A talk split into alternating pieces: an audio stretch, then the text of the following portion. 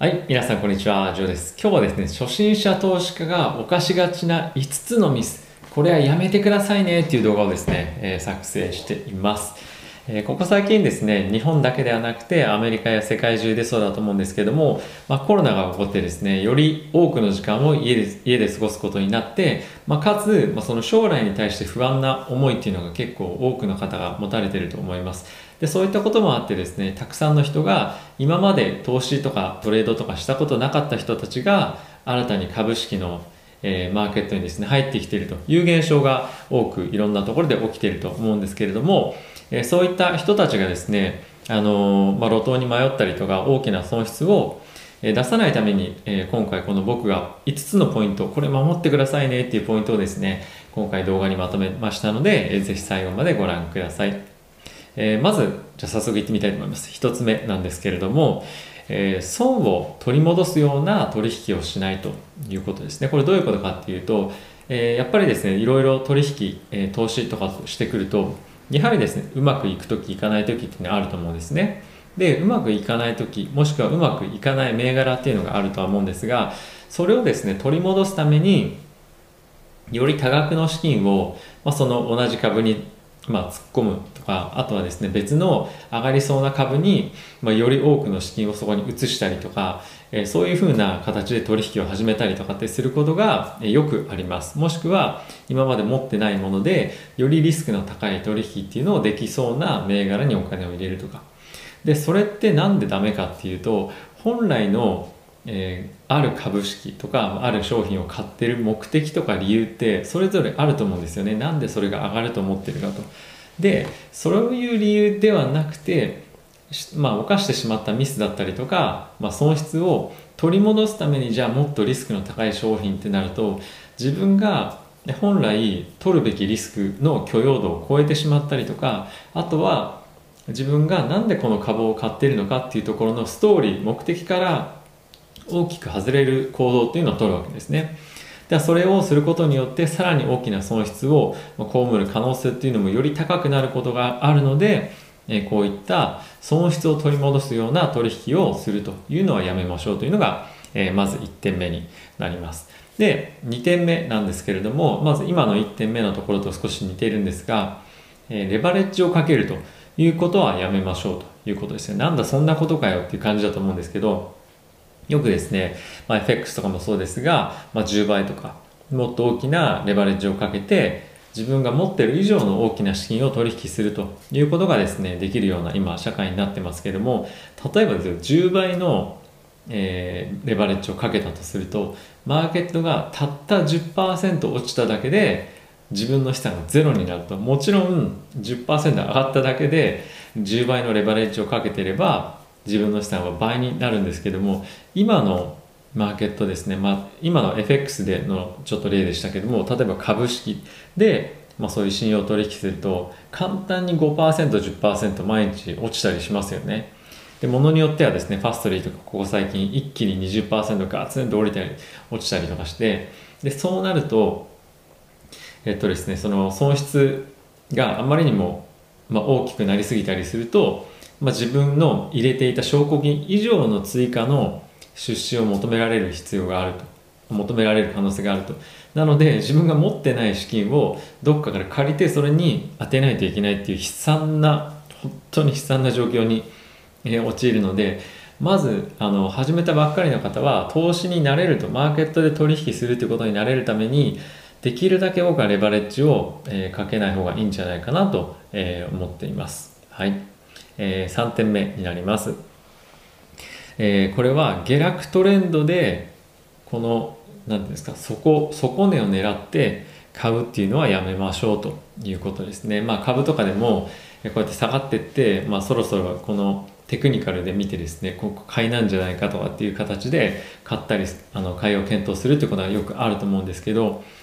ま、あのゴールデンルールとしてこれ僕のゴールデンルールなんですけど全体の株式市場のトレンドっていうのはあると思うんですね。あのチャート見ればもうそれすぐチャートっていうかそのあのトレンド分析とかいろいろしないでも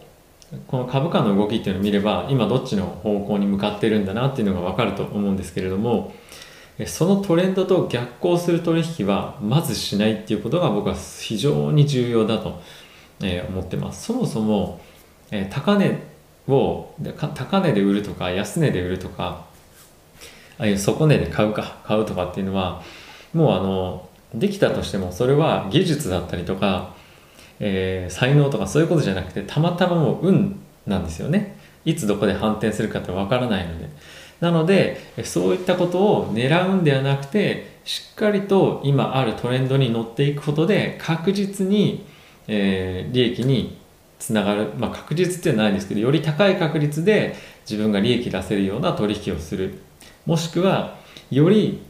えー、損失する可能性を低くするっていうのが本当に非常に投資をする上では重要だと思います。特にまだ始めたばっかりの方だとやっぱりそのポートフォリオがですねネガティブにいっているマイナスが損失が出てるっていうのをやっぱり見るだけでうわーとかって思ったりすると思うんですよね。なのでそういった状況を少しでも減らすためにトレンドと沿った動きで株価を株式を買うというのが非常に重要な次の点だと思います。はい。では4つ目。えー、いきますけれども、えボラティリティが高い株を買うと。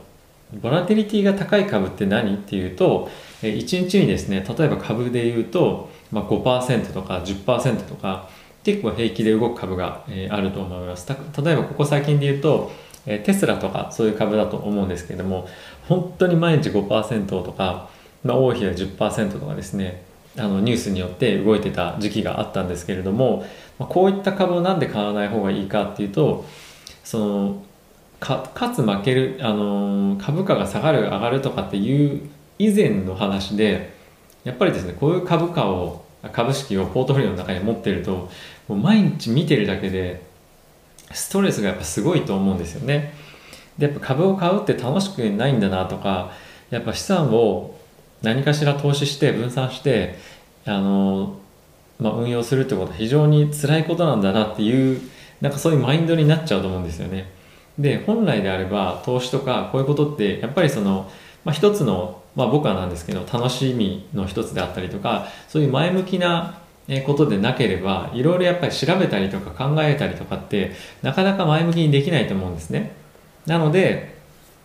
えー、本当にそういう毎日がキリキリするような状況をまず避けるためにボラティリティがあまりにも自分の許容度をあの超えて高い株っていうのは買わない方が僕はいいと思います。でその理由に加えてやはり損失する可能性が、え、高いということが僕はボラティリティが高い株はやめた方がいいかなと思います、まあ、結構いろいろ分散して株買ったとしても一つの株がですねガツンと下がった時に、え、他のところの株が上がっていても、えー、まあ、全体としてマイナスになってしまうということもあると思いますしやはりですね、えボラテリティが高い株っていうのはうん何て言うんですかね、まあ、その時に非常にニュースだったりとかそういうものに、あのー、関連して動きやすいのであまりまだ株式市場に対してもしくはその銘柄に対して詳しくない人とかっていうのはやはりその下がったらやっぱりすぐ売りたくなっちゃったりとか、えー、上がったらすぐ、まあ、これもまた売りたくなっちゃったりとか、まあ、すると思うんですよね。なのでそういう銘柄ではなくて自分があの、まあ、普段付き合っていけるようなボラティリティの銘柄と銘柄に銘柄とあの銘柄をですねポートフォリオに持つことっていうのは、まあ、精神精神衛生上にもあとはその収益あのの見込みという面でも大事なんじゃないかなと僕は思っています。はい、で最後なんですけどもこれもまたですねえー、と思うかもしれないですけどもう個別株を買うのはやめてくださいっていうのが、えー、大きい意味合いとしてあります。でもう少し詳しく言うとえー、勧められた株でかつ全く知らない株っていうのは絶対買わないでくださいなので勧められた株で全く知らない個別株を買うっていうのはもう最悪ですねこれどういうことかっていうと,、えーと、やはりですね個別株っていうのは先ほどの4つ目に言ったボラティリティが高いというところにも非常に当てはまるんですけれども例えばある会社がですね非常に、まあ、これまで健全な会社だったとしてもですねえー、突如としていきなり不正会計が出てきたりとかあとは何かしらの、まあ、商品とかサービスに対して、えーと、悪いことが起こったりとかあとは本当にま関連会社がですね何かしてしまったとか社員が何かしてしまったとかで株価が大きく動くあの落ちる可能性があります。あの可能性が高いとかどうかっていうかそういう可能性があります。なので、え個別銘柄っていうのは非常にリスキーだとあのいう要素が、ね、あると思います。かつ全く知らない銘柄っていうのは自分がですね何で持ってるかわからない銘柄っていうことですよね。かつ勧められた銘柄っていうのはなんでその人が勧めてるかって実際には、えー、本当はいろんな要素があると思うんですね。証券会社の人が勧めてるのかもしくはご友人が勧めてるのかでもいろいろあると思うんですけど基本的にやっぱりあの周りの人も株価のことをよく分かってない人も多いと思いますしあとはニュースで結構こう見たから進めてるとかっていうのもあるかもしれないですしあとはその証券会社の人であれば何かしらの利害の関係で売るとかっていう可能性がなきにしもあらずだと思います。なので株を買う時のですね非常に重要な要素っていうのは自分が納得して買うっていうところもですねやっぱり本当に、まあ、損失を出した時に自分が納得できるかどうかっていうのも本当に精神衛生上でも大事だと思うので、えー、そういった要素もやっぱり鑑みるべきじゃないかなと思ってます。なので個別銘柄はまだ始めたばっかりの方であれば僕はできるだけ避ければあ避けた方がいいんじゃないかなと思います。でこれをですね全体を鑑みて何を言いたいかっていうと、えー、指数 ETF をですね買った方がいいんじゃないかなと。インデックスの ETF を買うのが僕は一番一番いいんじゃないかなと、え、思ってます、えー、非常に分散されて分散されたポートフォリオになりますし収益としても非常に安定したものが期待できるということもありますしあとはですね運用していく上でもコストが非常に安いっていうのがあります。でかつボラティリティも低い安定したボラティリティということもあって非常に何て言うんですかねあの安心して運用できる、まあ、ポートフォリオが、え組めるんじゃないかなと思います。で実際にですね非常に有名な、えヘッジファンド、えブリッジウォーターとかですね、まあ、そこのえー、運用者創始者のレイダリューさんっていう方もですね自分のポートフォリオの中の、えーと、本当に大きい部分この実際にインデックスの、え、ETF にお金を入れてます。でそういったこともやっぱり鑑みで見ると ETF の ETF での運用インデックスベースでの運用がいかにいかに優秀かっていうのが、えー、分かると思います。なので一番最初はですよもちろん後々いろいろ自分で勉強してこういうふうなの投資したいなとかあっち投資したいなとかって興味が出てくると思うので、まあ、それはいいと思うんですけどあのただやっぱり始めたばっかりの人っていうのはまずはインデックスの ETF で運用するというのが僕は最強のあの後々勉強したってそうなんですけど最終的にはやっぱそれが最最強の運用方法なんじゃないかなと思っています。はい、まだまだ始めたばっかりで、えっと、どれに投資したらいいか分かんないななんていう人はですねまずは指数のインデックスの ETF を検討するべきだと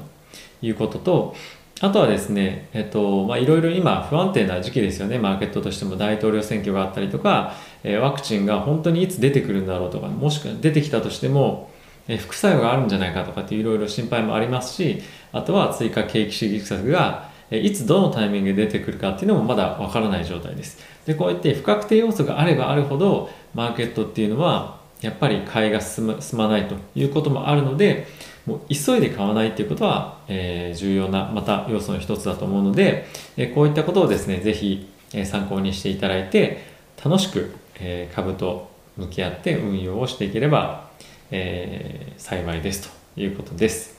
はい。ということで、えー、動画ご視聴ありがとうございました。また次回の動画でお会いしましょう。さよなら。